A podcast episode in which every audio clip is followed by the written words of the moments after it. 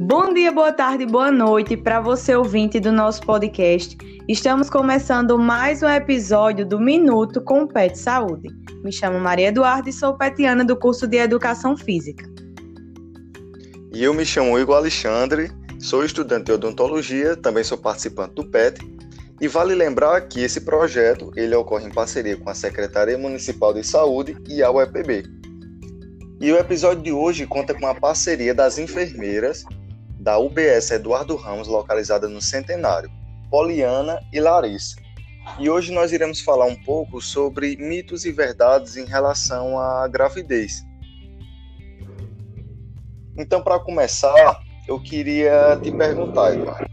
O estresse e a ansiedade, eles prejudicam a produção do leite? Isso é mito ou isso é verdade? Bom, Igor, isso é verdade.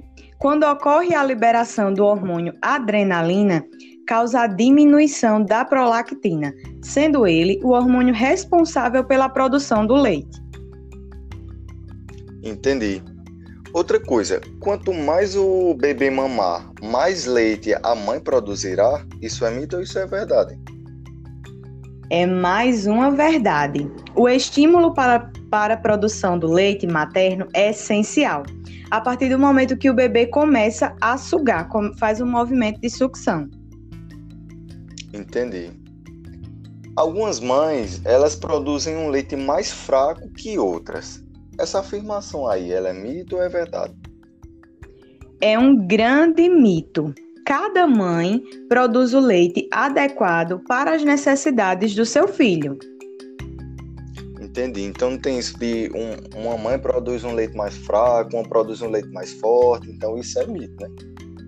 Isso, isso. Cada mãe produz aquilo que é necessário para o seu bebê. Entendi. Agora, Eduarda, eu já ouvi falar muito sobre a mãe sentir muita azia é porque o bebê ele vai nascer cabeludo. Isso é mito ou isso é verdade? É um clássico aí dos mitos. Esse é mais um mito. A azia é comum na gravidez, geralmente a partir da vigésima semana, devido às alterações fisiológicas do bebê. Ele vai crescendo e pressionando o estômago da mãe, causando refluxo, azias e outras sensações de incômodo. Compreendo. Então, Eduarda, mais outra. Se a mãe tem desejo e esse desejo não for saciado, o bebê vai nascer com a cara dessa comida? Isso é mito, isso é verdade. é um mito. O desejo de comer coisa estranha é bem mais comum do que imaginamos, assim como os enjoos com determinados alimentos. Entendi.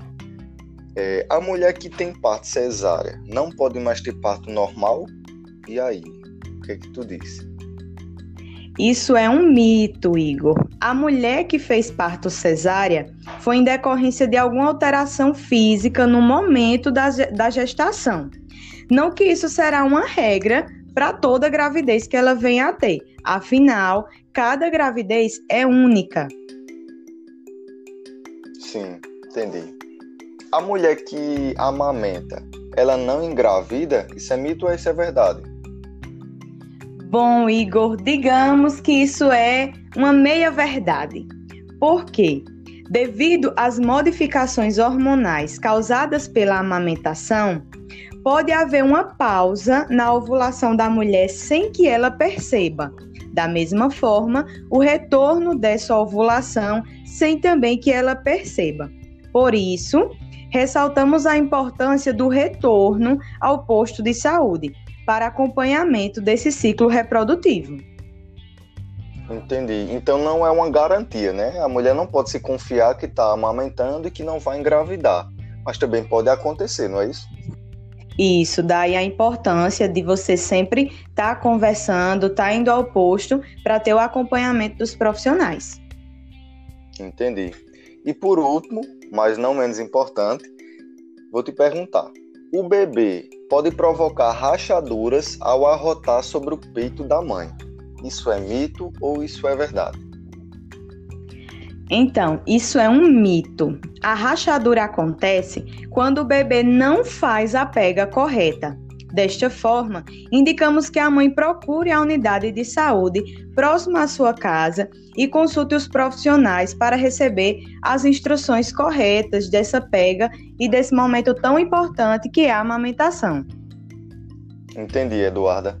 E para você que está nos escutando, se você quiser saber um pouco mais sobre essas rachaduras ou as famosas fissuras mamárias, nós falamos sobre o assunto e você nos encontra lá no Spotify.